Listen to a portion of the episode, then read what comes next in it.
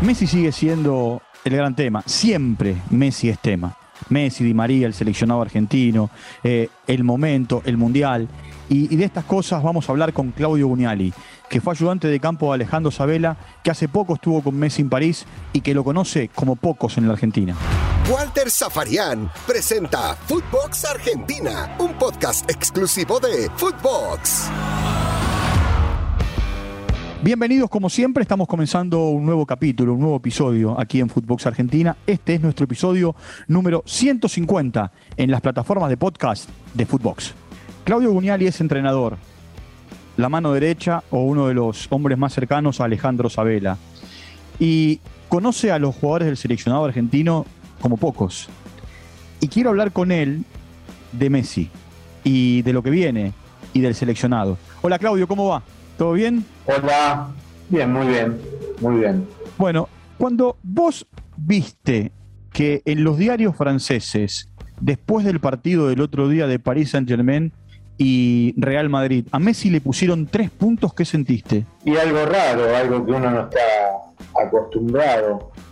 Eh, no sé, un partido raro, además de, bueno, de que Ortúa se acostó y es largo y le atajó el penal, entonces me imagino el momento de Leo, de, su amargura, pero bueno, eh, a ver, creo que, el París no está en su mejor momento en la Champions, por supuesto en el torneo local marca una superioridad enorme, pero uno no ve todavía un funcionamiento de un gran equipo como para aspirar a ganar la Champions. Decime, sé que hace, poco estuviste en Francia con, con Lionel.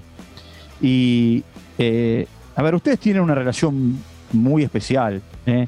Eh, tanto vos como Julián Camino la ha tenido Alejandro Sabela. ¿Este Messi es mejor que aquel del 2014 o el del 2014 es mejor que este en el, en el seleccionado? ¿eh? No, me parece que, que sigue siendo el mejor, pero de otra manera. Me parece que hoy, por supuesto, los años de experiencia, la madurez, lo han cambiado en algunos en algunas ideas futbolísticas, me parece que hoy tiene una mejor lectura de juego. Eh, por ahí en la la agarramos nosotros, él disfrutaba siendo ofensivo y hoy por ahí entiende que los equipos necesitan un poco más de equilibrio. Eh, creo que toda la experiencia que va ganando lo hace crecer y, y bueno, lo, es así, creo que va madurando cosas con respecto a la selección, me parece que tiene casi la misma importancia que tenía con nosotros, muy parecida. Eh, yo estuve hablando de eso con él, él me dijo que, esta selección es parecida a la nuestra, la del 2014. Me dijo, estamos muy bien como estábamos con ustedes. Y yo me animé a decirle que me parece que está mejor todavía. O sea, la selección está mejor que en el 2014. Porque creo que esta renovación que ha tenido eh, ha sido acompañada por, apariciones, la verdad que, muy positivas, de jóvenes jugadores con una personalidad enorme, que no han dudado a la hora de tener que jugar, son desafiantes, no le hacen sentir solo a Leo, y además, bueno, en un corto tiempo tuvieron la posibilidad de ganar la Copa América, entonces eso los potencia, los libera, y bueno, eso le hace muy bien al líder, que es absoluto, que es total, y que los chicos lo reconocen así, o sea, eh, uno ve las concentraciones, ve los hoteles, ve dentro de la cancha y, y bueno, todo gira alrededor de Leo. Eh, decime, Claudio, eh, a ver, Messi, por supuesto, maduró, inclusive hasta se mueve en otras zonas de la cancha. Un día estábamos en Guatemala, en el partido amistoso desde, desde Quito, después de la eliminatoria, y charlando con Alejandro, con Sabela, le digo, ¿cómo lo viste a Messi? Y me dijo, vos aprende esto, nunca juega mal, siempre juega bien. Sí, yo, yo comparto plenamente, hablamos mucho con Ale de eso, de que, de que no tiene la virtud que solo la tiene un jugador de la envergadura de él, ser el uno del mundo, y bueno, por ahí de, de la nada te hace una jugada bárbara y, y, te despierta el equipo, o sea, tiene esa, ese poder de contagio, de, eh, esa esa admiración que tienen sus compañeros e inclusive los rivales, porque todos admiran a Messi. Más allá que por supuesto todos le quieren ganar. Bueno, ¿sabés, ¿sabés dónde queda, dónde quedó evidenciado eso? Eh, en la final de la Copa, en la final de la Copa América. cuando después de perder la final Neymar lo va a buscar y se queda hablando un rato largo con él, sentado en una escalera. Sí, siempre pasa eso. En los 90 minutos todos tratan de ganarle y después una vez que termina todos quieren la camiseta de Leo y todos quieren la foto con Messi. Eh, bueno, eso es lo que provoca el, número uno del mundo, solo el número uno del mundo. mira, voy, a llevarte, voy a, llevarte a, un momento de, de, ustedes en el seleccionado. Eh, era el arranque del ciclo Sabela y, la Argentina fue a jugar a la India y a Bangladesh. A ver, contale vos a la gente, pues se lo puedo contar yo como periodista, pero contáselo vos que lo viviste desde adentro, lo que generó Messi en la India y en Bangladesh con el seleccionado argentino hace una década. Sí, yo, yo tampoco conocía esos lugares tan lejanos y bueno, eh, vi lo que provocaba Leo, como yo contaba en algunas notas, vi a chicos descalzos en la India, pero con la camiseta de Messi. Eh, era impresionante lo que él provocaba.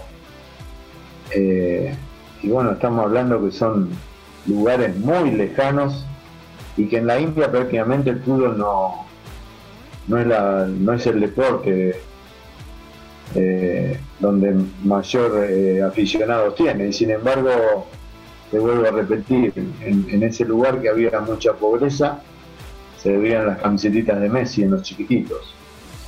Y, bueno, y después cada movimiento de la selección en la India o en Bangladesh era una multitud que todos a la vez decían Messi, Messi, Messi. No, es algo. Bueno, me imagino, yo he jugado contra Diego, no tuve la suerte de estar en lugares importantes, por ejemplo en la selección, pero me imagino que con Diego pasaría lo mismo y bueno, eso lo provocan este, estos monstruos que salen, por suerte salieron dos veces en Argentina, hay que ver el próximo de dónde viene. Volviendo al tema, a la pregunta inicial, me da pena verlo así en el país. Creo que, que él extraña, extraña mucho Barcelona, la comodidad que le da Barcelona, no solo en lo futbolístico, sino en la vida, muchos años de vida ahí. París es muy distinto, es otro tipo de idiosincrasia. Y bueno, él no está tan feliz en París, pero viene a la selección y disfruta muchísimo. Y en definitiva, nosotros argentinos, eh, eso nos tiene que tener bien, de que el mejor del mundo siempre viene con expectativas a jugar para, para la selección. Se da esta, esta otra particularidad, ¿no? Antes todo el mundo decía disfruta en Barcelona, padece en la Argentina, hoy se da la inversa, ¿no? Disfruta con el seleccionado, padece, padece en París. Y eh, algo así, sí. Sí, la verdad que sí. Yo no, eh, más allá de todo, no creo que todavía no está adaptado a, al París. Eh, más allá que, como siempre lo recalco, el uno del mundo se puede adaptar en cualquier lado, pero me parece que el París no, no está consolidado como equipo no debe ser fácil para Pochettino porque, porque bueno, por las grandes figuras que tiene y entonces eso capaz que provoca una determinada abundancia que termina perjudicándolo, porque como te decía, en el torneo local marca una diferencia abismal, pero me parece que en la Champions se le va a hacer difícil. Ojalá me equivoque por luego, pero me parece que se le va a hacer difícil. A ver, te saco por un minuto de Messi. En los tiempos en los que ustedes estaban en el seleccionado y también, por supuesto, los tiempos posteriores con, con eh, otros entrenadores, con Martino, con Bausa y hasta con el mismo San Paoli, Di María era muy castigado, muy castigado. ¿Qué sentiste cuando le pinchó la pelota a Becker, a Alison Becker en el Maracaná y terminó siendo el gol del campeonato?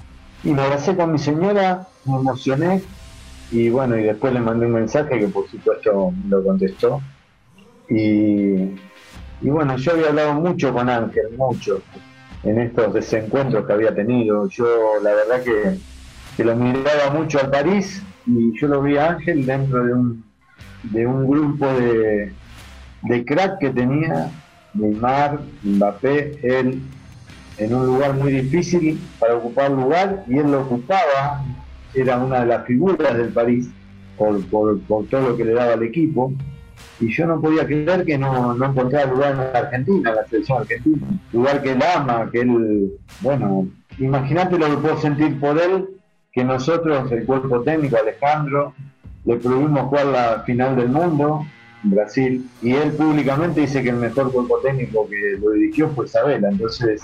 El mejor entrenador de tu carrera. Fue poco tiempo, pero Sabela. Contame, contame cómo fue eso, porque él se lesiona y hace todo lo posible para llegar. Y, tanto Alejandro como, como vos y Julián Camino deciden que él no juegue la final porque no querían perder un cambio de los tres a los cinco minutos. Sí, nosotros lo habíamos probado la noche previa. Ángel tenía una voluntad enorme. Y viste, pensaba Walter era la final del mundo, por ahí la única que podía jugar. Pero bueno, más que Julián y yo, creo que Alejandro tomó la decisión. Fue en la misma mañana la final del mundo. Eh, evaluó los riesgos y, bueno, creo que, hizo lo, lo, más doloroso para Ángel, pero lo más correcto para el grupo y decidió que tenía que jugar eh, Enzo Pérez. Ángel lloró, lloró. Lloró, lloró mucho. Sí, y lloró, lloró, sí. Estaba triste. Cuando terminó el partido, eh, yo lo fui a saludar, lo fui a abrazar. Porque además él, él sabía que, que si no jugaba de entrada tenía muy poca posibilidad de entrar de atrás, porque imagínate que vos en una final del mundo y contra Alemania, si haces entrar a un jugador y a los cinco minutos tenés que volver a cambiar, es firmar la sentencia de muerte, es una ventaja en, una instancia tan decisiva imposible de dar. Entonces, eh, cuando Alejandro tomó la decisión que fue Enzo, él sabía que no iba a poder jugar la final del mundo. Cuando terminó todo, nos abrazamos, nos abrazamos con una gran sinceridad, un gran respeto. Y bueno, yo desde mi humilde lugar le dije, Ángel, ya vas a tener la posibilidad para otra final si Dios quiere, pero creo que se hizo lo correcto. Y él lo aceptó, porque es un caballero. decime, eh, en el final, eh, él tiene una frase que para mí es genial. Prefiero que me puteen o me insulten 40 millones de personas y no quedarme a tomar un café en la Tour Eiffel. Y después terminó siendo ovacionado en la cancha de River en estos últimos partidos. ¿Cuál es tu lectura de eso, de, esto que te estoy diciendo? No, bueno, pero él viste que es un flaco fuerte, es un flaco valiente. Y él siempre, siempre quiso estar. Y, bueno, estaba desacomodado, ¿viste? tenía una voluntad enorme, tomaba mal las decisiones, no encontraba el lugar adecuado en el campo. Todo eso iba en desmedro de él. Pero si vos veías a Di María del París, vos ¿cómo no vas a hacer Tiene que jugar. Y yo cuando hablaba con él decía que tenga paciencia, que sepa esperar, que iba a tener la oportunidad, que por lógica iba a tener la oportunidad. Y bueno, la verdad que, que la, esperó, esperó eh, sumó para el grupo, el entrenador eh, lo debe haber visto bien, en condiciones, y bueno, cuando le dio la oportunidad, la supo aprovechar. Y bueno, y después ya con el gol en la final, y Arturo Caneiro creo que fue un gran espaldarazo y una gran tranquilidad para él. Chao, Claudio, gracias por el tiempo, eh, un abrazo grande. Un abrazo para todos. Linda charla con, con Claudio Buniali. Messi es siempre un tema recurrente, tiene mil aristas para tocar, pudimos hablar de muchas más cosas, pero por supuesto hay un tiempo y hay que respetarlo. Como les digo siempre, muchas gracias por su compañía, nos vamos a reencontrar en cualquier momento. Sigan entrando a nuestras plataformas de Footbox, allí nos encuentran, allí está Footbox Argentina, se suman a nuestra comunidad y las 24 horas, los 7 días de la semana están bien acompañados. Un abrazo grande, hasta cualquier momento, hasta la próxima. Footbox Argentina con Walter Zafarian, podcast exclusivo de Footbox.